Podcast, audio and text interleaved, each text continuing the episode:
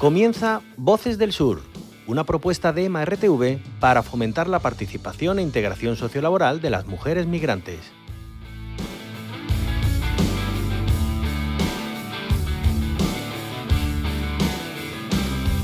Soy mestizo de alma, soy mestizo de mente Y aunque no lo demuestre el color de mi piel Todos somos mestizos, hijos de padre y madre ¿Quién no lo es?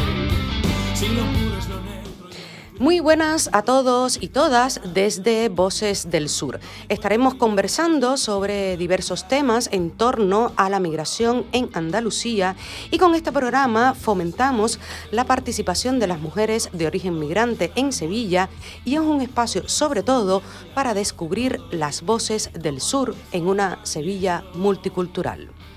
Para abordar estos temas estaremos conversando hoy con Adriana Sicaglione, de origen venezolano, quien formó parte del proyecto Historias del Sur, Valores Universales y recibió una formación en producción radiofónica. Hoy forma parte de la red de reporteras populares de la onda local de Andalucía, ofreciendo contenidos informativos locales para OLA y sus más de 90 emisores asociadas.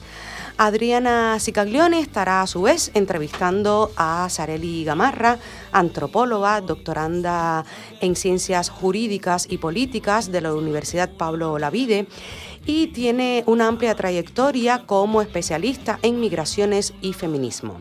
En esta entrevista se estará abordando el tema género y migración, la doble discriminación que sufren las mujeres migrantes. Bienvenida Adriana Sicaglione a este espacio, tu espacio Voces del Sur. Muchísimas gracias, Yuslemi, muchísimas gracias. Sareli y por supuesto a MRTV y a la onda local de Andalucía por abrir las puertas a este espacio. Adriana, como mujer mmm, has sentido discriminación y, y, abuso seguramente en varias ocasiones en tu vida. Además de, de, este sufrir que tenemos permanentemente las mujeres, ¿en territorio español has tenido o vivenciado una doble discriminación por ser además mujer, ser persona migrante? Sí, este, Yuslemi y Radio Escucha, eh, yo siento que una, una forma de ser violentada, por ejemplo, eh, es que um, tú empaquetes tus sueños y, y, tu titulación, que no puedas ejercer lo que estudiaste, este, que no tengas dónde desarrollar eh, tus habilidades, que se te cierren las puertas.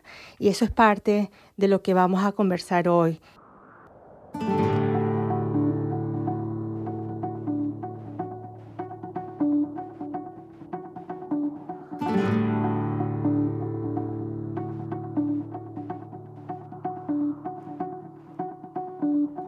Apenas nos pusimos en dos pies, comenzamos a migrar por la sabana, siguiendo la manada de bisontes, más allá del horizonte, a nuevas tierras lejanas.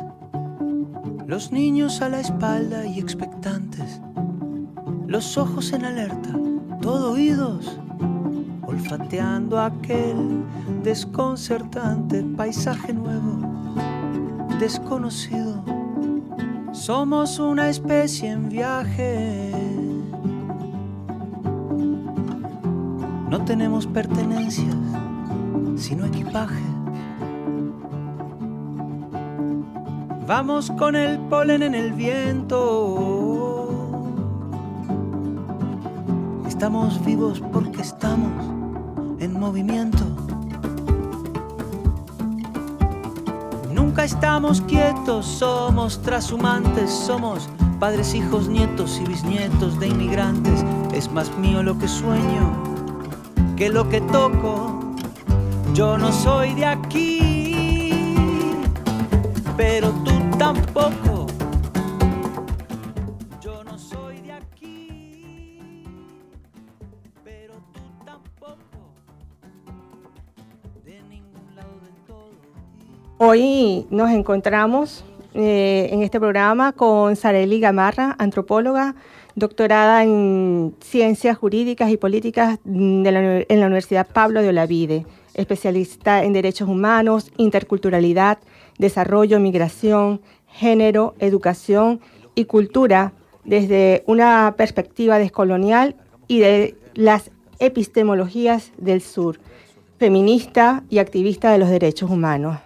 A ella pues vamos a escuchar su voz como especialista y le preguntamos, las mujeres migrantes mm, globales sufrimos una triple discriminación, género, nacionalidad y clase social.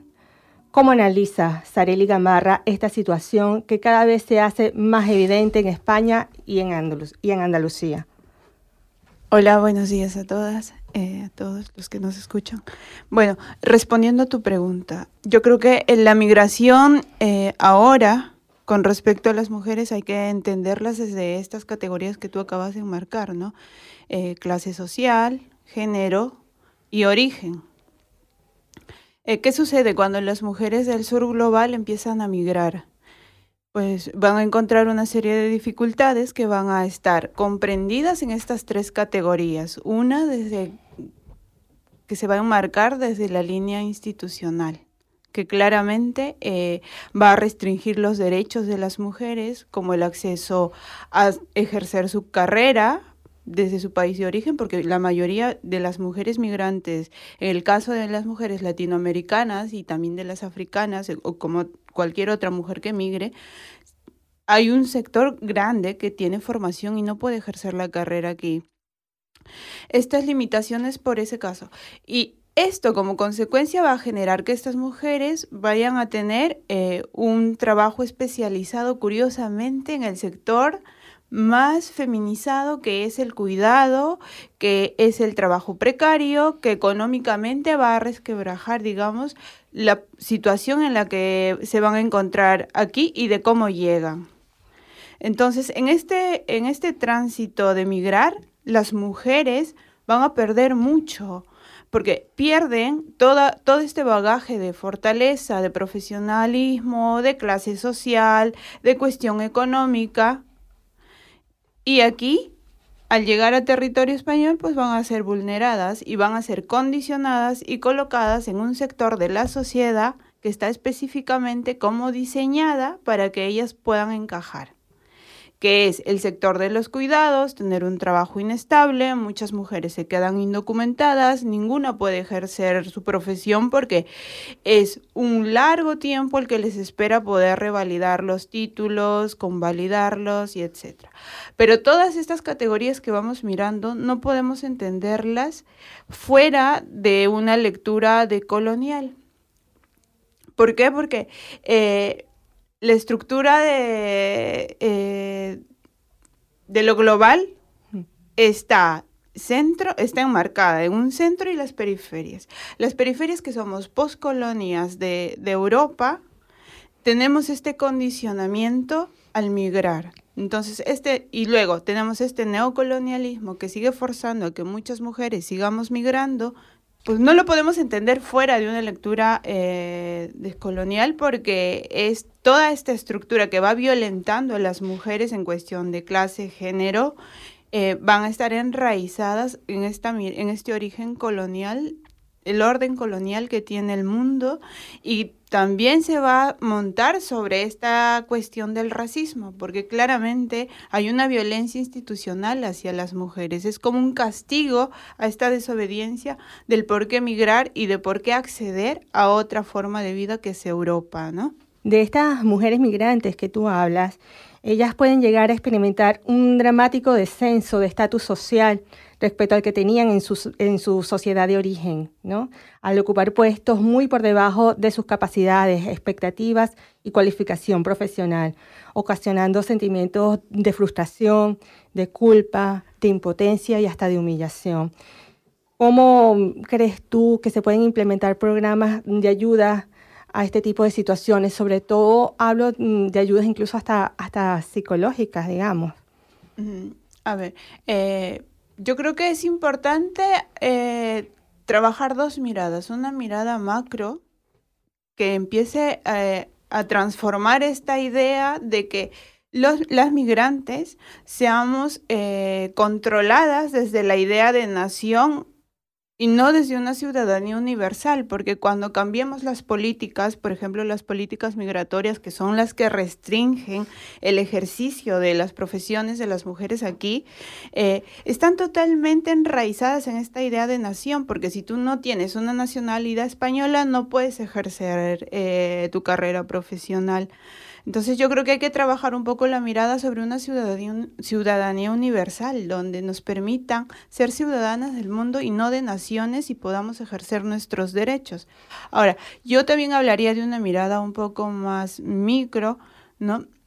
Donde eh, las mujeres que estamos asentadas aquí, hacer incidencia política a, a las leyes de migración, porque hay dos formas de cambiar, porque los derechos y, y, todos estos procesos, porque los derechos son procesos de conquista, son procesos de lucha. Entonces, nosotras como sujetas, como sujetas políticas que somos, tenemos que empezar a cambiar, a hacer incidencia política para poder lograr que estas leyes que nos restringen nuestros derechos se puedan cambiar.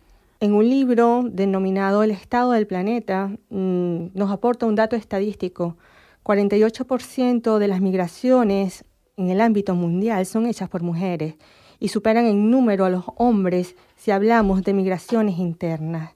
En la mayoría de los países mm, de destino, pues el tipo de trabajo se concentra en cuidados y en el área doméstica. Acá en Andalucía y, y en España, ¿por qué hay tantas carencias de ofertas laborales? Bueno, vamos a situarnos a hacer la lectura de Andalucía. Andalucía es el sur de España y, es el, y España es el sur de Europa. Eh, curiosamente, España tiene una legislación atípica en lo que se refiere a la ley de trabajos domésticos y de cuidados, ¿no? Es una ley que no existe, ni tampoco la forma de trabajo existe en los otros países del sur, como Portugal, como Italia. Mm y lo cual facilita eh, toda, todo este suceso en el cual viven las mujeres, que curiosamente eh, las mujeres latinoamericanas llevamos el mayor porcentaje de especialización en este tipo de trabajo de los cuidados, ¿no? Eh, cuando vamos mirando las tipologías de migración y con relación al trabajo. Al ser Andalucía el sur del sur, digámoslo así, pues también vive una propia crisis laboral y económica. Entonces, las mujeres migrantes aquí no pueden tener mayor oferta laboral porque también tenemos que contemplar que las propias andaluzas son sujetas subalternas de la propia España y España es como un sujeto subalterno del norte de Europa.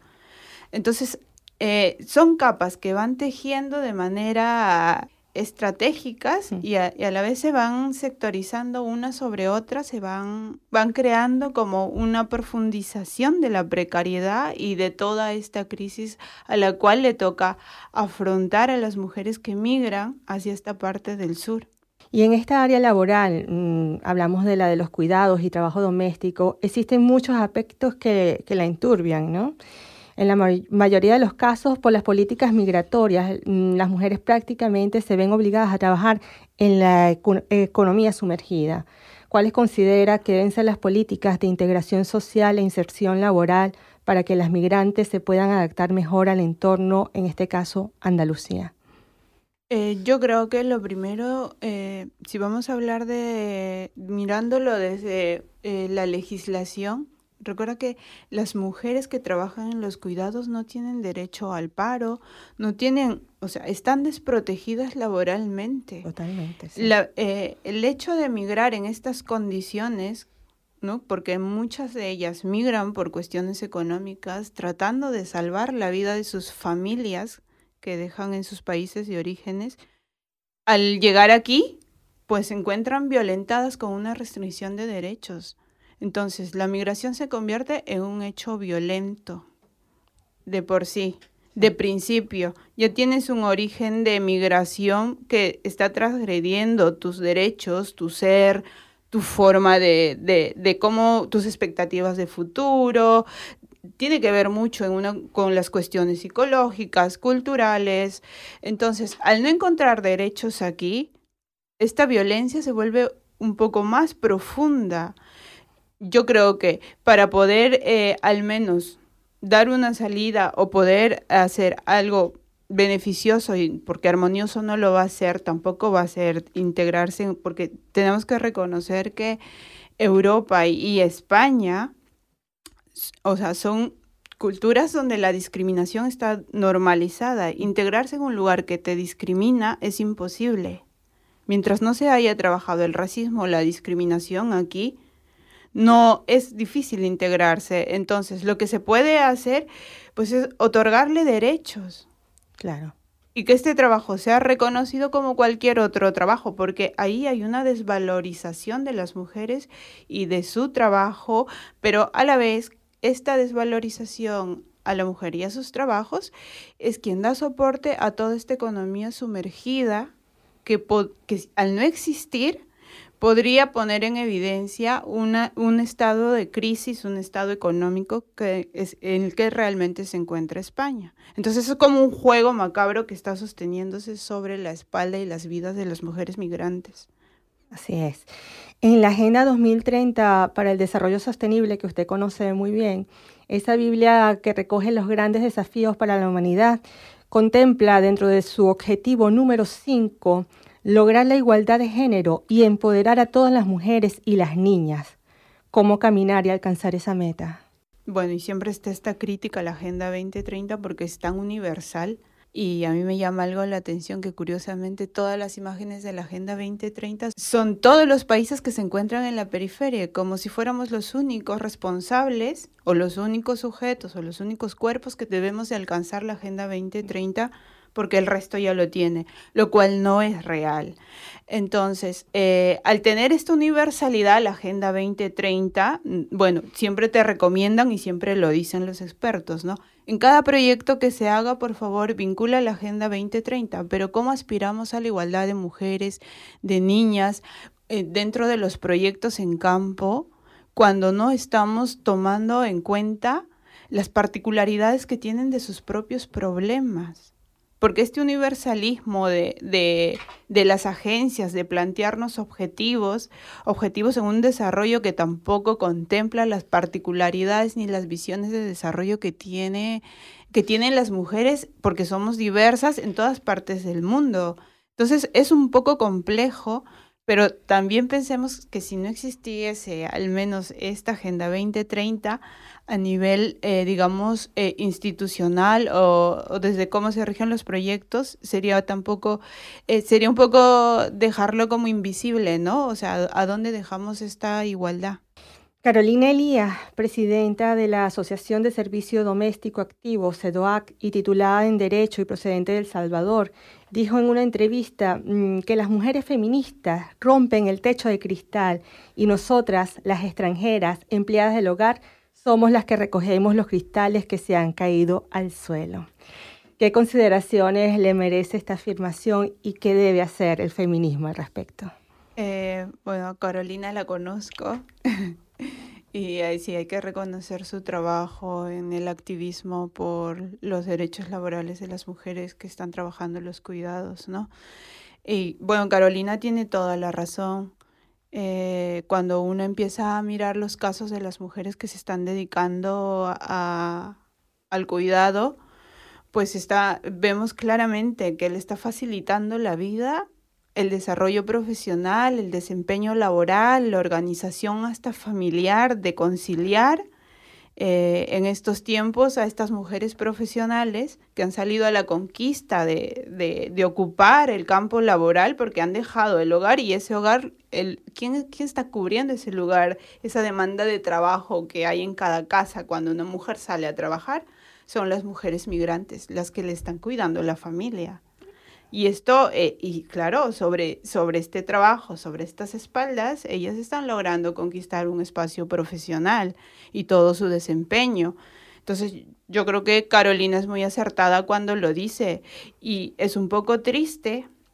Y aquí nace esta, este punto de inflexión con el feminismo, digamos, e, español, ¿no? O, por así decirlo, porque, bueno, tenemos que hablar de feminismos porque este reconocimiento a estas mujeres que están sosteniendo sus familias no están, porque se pelea, bueno, el feminismo, en el caso de España, centra eh, sus demandas en problemas que atraviesan, digamos, universalmente a todas las mujeres, pero hay problemas que las mujeres migrantes también necesitan ser que necesitan ser visibilizados, que necesitan estar dentro de estas demandas que las españolas con el feminismo están están, digamos, demandando, pero no. Entonces, este es el punto de inflexión cuando empezamos a decir, este feminismo no me representa porque es hegemónico, porque nace de una realidad que no me corresponde, porque como mujer migrante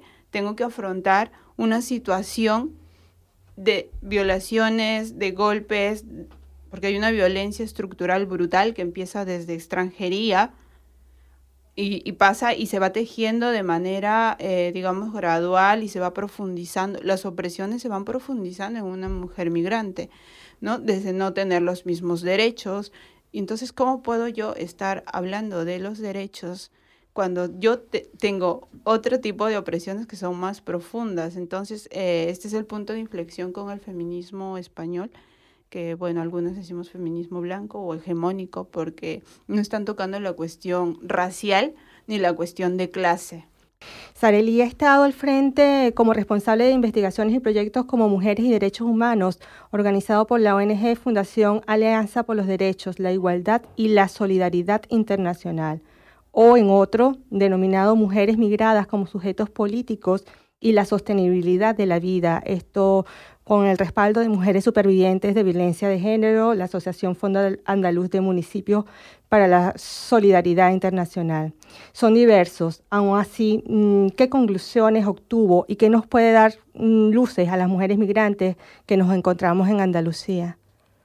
Eh, yo creo que eh, las mujeres migrantes tenemos que empezar a crear nuestro propio discurso, porque es urgente la creación de un discurso de las mujeres migrantes en función, digamos, de esta valorización de todos los saberes, los aportes que traen las mujeres migrantes a esta sociedad europea.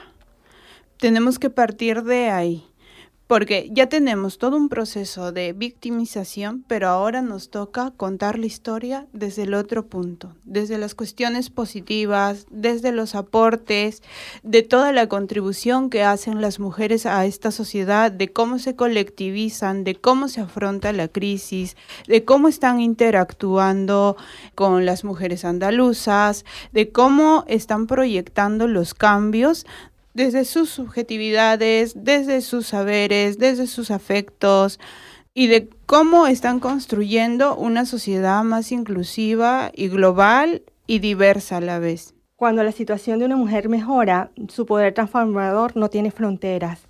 Empoderarse es, por tanto, mucho más que una proclama, es un pasaporte hacia el bienestar de todos. Pero ¿cómo podemos empoderar a las mujeres migrantes en el contexto local andaluz? Tenemos que eh, destripar un poco la, el concepto de empoderar. La gente se empodera cuando empieza a tener la capacidad de dar. Y para poder lograr, yo creo que este empoderamiento en ese sentido, comprendiéndolo en la capacidad de dar, pues es empezando a reconocer los aportes que da esta mujer migrante a esta sociedad, de cómo la transforma. Entonces, en cada espacio en el que interactúa una mujer migrante, hay un aporte a esta sociedad. Y el empoderamiento nace de ahí, del reconocimiento, porque estas mujeres están dando, están dando algo a esta sociedad. Muchísimas gracias, Sareli. Este, muchísimas gracias, Yuslemi, a la Onda Local de Andalucía y a MRTV por esta oportunidad de escuchar voces que nos dan luces en el contexto migratorio andaluz. Muchísimas gracias, Sareli. Muchísimas gracias, Adriana. Gracias a ustedes.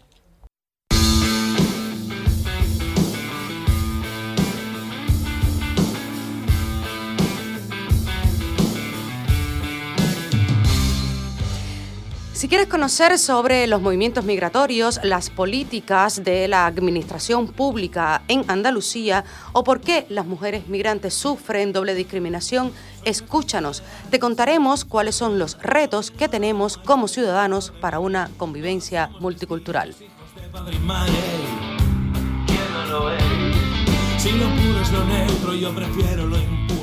Voces del Sur, un proyecto de MRTV la Onda Local de Andalucía con la colaboración del Ayuntamiento de Sevilla.